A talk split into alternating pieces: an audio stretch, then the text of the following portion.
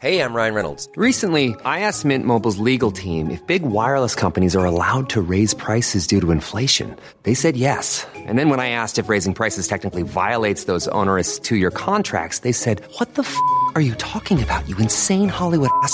So to recap, we're cutting the price of Mint Unlimited from $30 a month to just $15 a month. Give it a try at mintmobile.com slash switch. $45 upfront for three months plus taxes and fees. Promo rate for new customers for limited time. Unlimited more than 40 gigabytes per month. Slows. Full terms at mintmobile.com.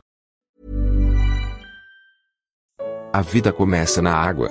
Segunda parte. Comentário de Mari Persona. Essa é a obra de Deus, esse é, e começando pela água, começando pela palavra de Deus. Outro dia eu coloquei até um pensamento no, no Facebook, ah, que era mais ou menos assim, que eu, eu escutei também de uma gravação de, de um pregador, e dizia assim: se você duvida que a palavra de Deus seja viva, experimente abrir uma Bíblia no avião e você vai ver como isso vai incomodar muitos dos passageiros em volta de você. E aí uma pessoa, alguns como deram lá o ok, curtiram, ah, é isso mesmo, não sei o que, daí entrou uma pessoa. Ele simplesmente começou a debater. Que não, que imagina, porque a Bíblia não é tudo isso, que tem a natureza, Deus está nas montanhas, está na natureza, está não sei o quê. Eu logo vi que era um cético, que não crê no poder da palavra de Deus.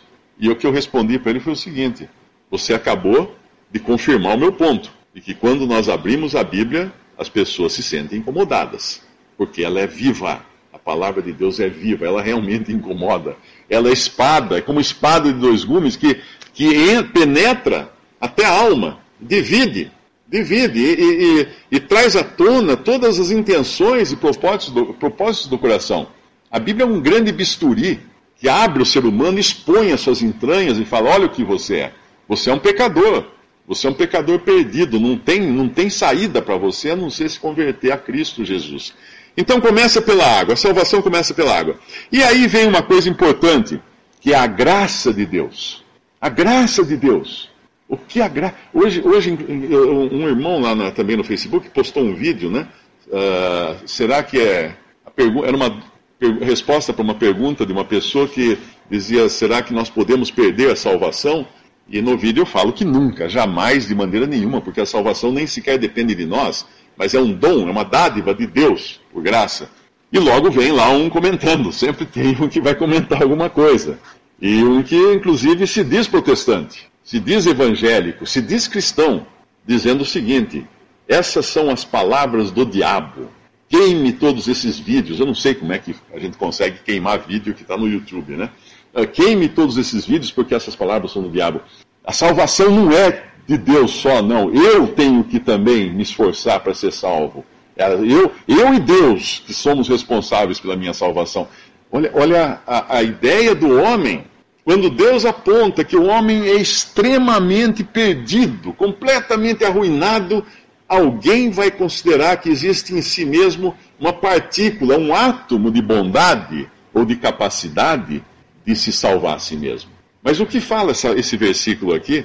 Sem, sem dinheiro, vinde as águas os que não tendes dinheiro. É, são esses que Deus procura. Os que não têm condições, os que não têm recursos de si mesmo. Uma pessoa que não tem dinheiro, o que é? É um pobre, completamente pobre. Ele não pode comprar comida, ele não pode comprar água, ele não pode pagar nada, ele não pode comprar roupa, ele não pode fazer nada. Ele é uma pessoa totalmente dependente da boa vontade de outras pessoas. Ele é um mendigo. Ele é, um, ele é uma pessoa que não tem condições, não tem nada.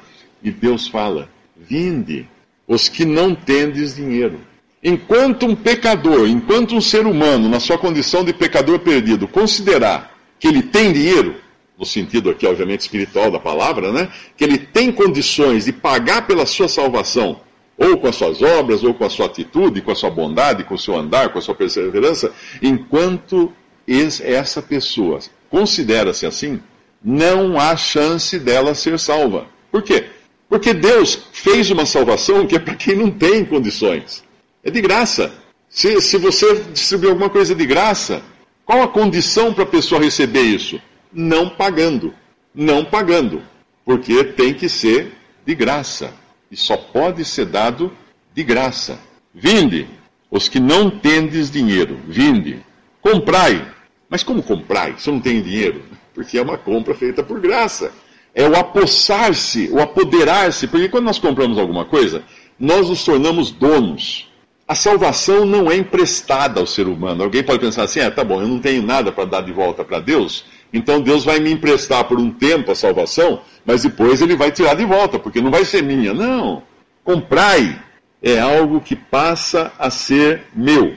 No momento em que eu creio em Jesus como meu Salvador, Deus me dá a salvação por graça, mas Ele dá também o título de propriedade.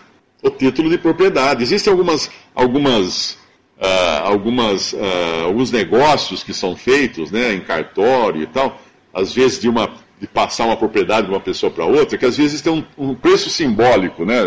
Já existe isso. A pessoa põe lá no contrato um, um real. É um preço simbólico. Na verdade, nem enfiou a mão no bolso para dar um real para o outro. Foi só simbólico para fins de contrato apenas. Deus nem é um real. Nada, zero. Não tem dinheiro, mas comprai. Fique, fique da posse dessa salvação. É minha agora, é sua agora, desde que você tenha reconhecido-se incapaz, com sede e ido a essas águas que Deus oferece, as águas da palavra de Deus e a Cristo Jesus, que é o Salvador. E aí ele fala: comei. Ah, aqui vem uma outra coisa interessante. Se por um lado Deus está oferecendo matar a nossa sede, Deus está oferecendo também matar a nossa fome. Uma pessoa, ela se sente satisfeita quando ela bebe e come muito bem. Ela tem a sua sede mitigada, ela tem a sua, a sua fome saciada, ela se sente bem, ela se sente alegre. Ontem eu estava eu estava dando, não sei se era almoço ou jantar para o Pedro, e ele fez uma cara tão gostosa a hora que ele terminou de comer e tomar uma limonada assim, que eu peguei o celular e comecei a gravar o rosto dele, a expressão dele, de alegria, de prazer. Porque ele sorria dele e falava assim: agora eu vou dar um docinho para você. Ah, aí brilhava o rosto dele, o desejo de comer o docinho. O que ele está entendendo das coisas? Nada, ele está tá saciado. Ele que não tem entendimento algum das coisas, não tem preocupação, não pensa no amanhã, não pensa no ontem, não tem do que se arrepender de ontem, não tem do que se preocupar com amanhã, mas está saciado, está contente, está feliz, está com uma expressão boa. Comei, comei. Sim, vinde e com, comprai sem dinheiro. Por que comprar sem dinheiro? Porque é de graça. E sem preço, porque é de graça. Mas será que é porque é de graça? Nós temos um problema com coisa de graça, né? Uh, geralmente a gente fala assim, ah, eu, aquilo ali é de graça e não é bom, não presta, né? Coisa de graça é alguma coisa rejeitada. Mas quando nós falamos que a salvação é de graça, e é sem preço, é sem dinheiro, é sem precisarmos pagar por, por, por qualquer coisa dela, é porque o preço dela foi tão alto, tão elevado, que Deus viu que não haveria qualquer condição do ser humano pecador pagar pela sua redenção pagar pela sua salvação, pela sua libertação do pecado. Então Deus pagou. Deus pagou. Por quê? Para comprar para si um povo. Ele resgatou um povo das mãos de Satanás para si mesmo, para que fosse um povo dele, para tornar essas pessoas família, família de Deus, filhos de Deus, quando são comprados pelo sangue de Jesus derramado na cruz do Calvário. Então, quando se fala que é graça, que é sem preço, que é sem dinheiro, que é fácil, que basta crer em Cristo como Salvador, não é porque foi fácil, totalmente fácil, porque foi a obra mais difícil já feita, uma obra estranha até para Deus, entregar o seu próprio filho para morrer, não por pessoas boas, mas por inimigos, por pecadores perdidos, tomar na cruz sobre seu, seu corpo santo os nossos pecados e receber ali a paga que Deus tem que dar ao pecador por causa do pecado. Deus é, Deus é um juiz, Deus vai ter que julgar o pecado, Deus não vai deixar passar de qualquer maneira o pecado. Deus vai ter que julgar o pecado. Ele julgou na cruz o pecado, em Cristo. E todos aqueles agora que creem em Jesus como Salvador foram julgados ali junto com Cristo, em Cristo. Tiveram seus pecados pagos ali, tiveram a, a justiça, a, a, toda a ira de Deus contra o pecado lançada sobre o seu filho ali na cruz e, consequentemente, sobre todos aqueles que creram nele, como que por procuração, vamos dizer assim, para que nós não, que nós não suportaríamos jamais a ira de Deus. Nós não suportaríamos. O, o, o que o homem merece é, é, é, é a condenação eterna. Aqueles que rejeitam a Cristo terão, sim, que se encontrar com Deus no final para receber a condenação eterna. Porque rejeitaram aquele crucificado que estava ali. Quem era esse crucificado? Deus e homem, o Filho de Deus feito homem, o Filho de Deus vindo ao mundo que se fez carne para morrer por nós. Não era uma pessoa qualquer, não era um sacrifício qualquer. Não podia ser outro homem, não podia ser outro, não podia ser um homem comum, porque tinha que ser um sem pecado. No Antigo Testamento, todos os sacrifícios que apontavam para Cristo, prefiguravam Cristo, eram de animais sem mancha, sem defeito. Caso contrário, Deus não aceitaria. E assim o Cordeiro de Deus, que é Cristo, precisou vir ao mundo sem pecado. Então, vinde, comprai, comei, sim, vinde e comprai sem dinheiro e sem preço. E aí vem ah, duas coisas interessantes. Né? Nós vimos água, vimos água, agora nos fala de vinho, no final do versículo 1. Vinho e leite. Olha que interessante. Tem uma passagem na Bíblia que fala que o vinho alegra o coração do homem. Eu sei que existem muitas, muitas doutrinas protestantes, principalmente, uh, herdadas uh, dos primeiros protestantes que foram para a América do Norte, uh, e eles tinham lá um, toda uma doutrina rigorosa em relação ao vinho, às bebidas alcoólicas e coisas assim, e proibindo completamente qualquer estimulante como o vinho, proibindo completamente. Isso foi herdado por muitas religiões protestantes e, e, e pouca gente jamais parou para pensar no assunto, né? Uh, para pensar que, por exemplo, o primeiro milagre que Cristo fez nesse mundo, o primeiro milagre quando ele veio aqui como homem, qual foi? Transformar água em vinho.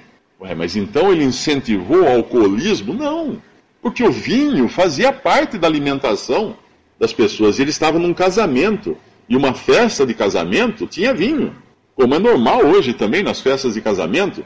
E a Bíblia fala que o vinho alegra o coração do homem. A embriaguez é pecado, Deus condena a embriaguez. Deus condena todo excesso. Mas o vinho em si, Deus, Deus preza. O vinho alegra o coração do homem. O, o vinho, nas promessas feitas para Israel, quando eles herdarem a terra no futuro, nos fala de vinho, nos fala de alegria, nos fala de, de suprimento, né? E, e aqui Deus fala vinho e o que mais? E leite. O que é o leite? O leite é o primeiro alimento que o ser humano toma. É a primeira nutrição do ser humano é o leite. Deus nos salva e os efeitos imediatos da salvação são vinho e leite, alegria e nutrição. E aquela nutrição básica e mais nutritiva que pode existir, o leite, é um alimento completo. Tanto é que nós sobrevivemos à base de leite, né? Os primeiros meses da nossa vida, o primeiro ano, eu não sei exatamente até quando vai, mas a minha filha mamou muito tempo, eu me lembro disso, já tinha dentes e estava mamando no peito ainda.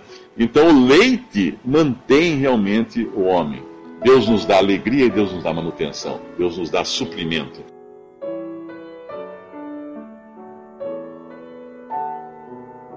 Visite respondi.com.br Visite também 3minutos.net.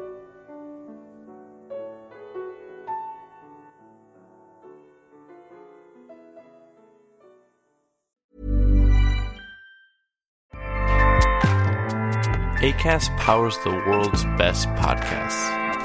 Here's a show that we recommend. The Real Housewives is a guilty pleasure for most, but if you're looking to not feel guilty about that pleasure, tune in to Everything Iconic with me, Danny Pellegrino, where I break down all the messy moments and behind the scenes antics of Bravo's popular franchise. And on Everything Iconic, I also interview celebrity guests like Kelly Ripa, Kiki Palmer, Drew Barrymore, Cameron Diaz, and more about their guilty pleasures, their past work, and so much more. So if you're pop culture obsessed and find yourself watching way too much reality TV like me, tune in to Everything Iconic with Danny Pellegrino wherever you listen to podcasts. ACAST helps creators launch, grow, and monetize their podcasts everywhere. ACAST.com.